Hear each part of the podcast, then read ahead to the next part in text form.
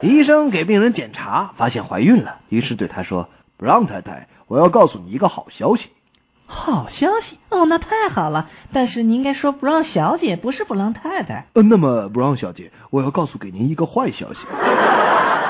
华健放工回家，他老婆就笑眯眯的问老公，我有一个好消息和一个坏消息跟你说，你先听哪一个呢？华健说：“好吧，来先听好消息吧。”于是他老婆对他说道原来我们的车子安全气囊是有效的。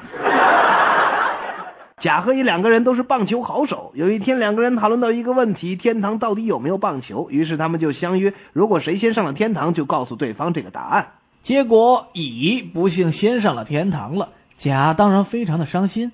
有一天，乙回来找甲，甲看到乙非常高兴，就问乙那个问题。乙说：“有一个好消息和一个坏消息，你要先听哪一个呢甲说：“哦，那好，先听好消息好了。？”乙说：“天堂里有棒球队， 哎，”甲说：“那很好，那么坏消息呢呵呵，明天该你当投手了。？”总经理坐在他律师的办公室里。”律师问道：“您是想先听好消息呢，还是先听坏消息好吧，先告诉我好消息吧。”总经理急切地说。？”您夫人发现了一张价值五十五万美元的照片。呃那太好了！总经理很兴奋地说。那么坏消息呢？呃呃，这是一张你和女秘书的照片。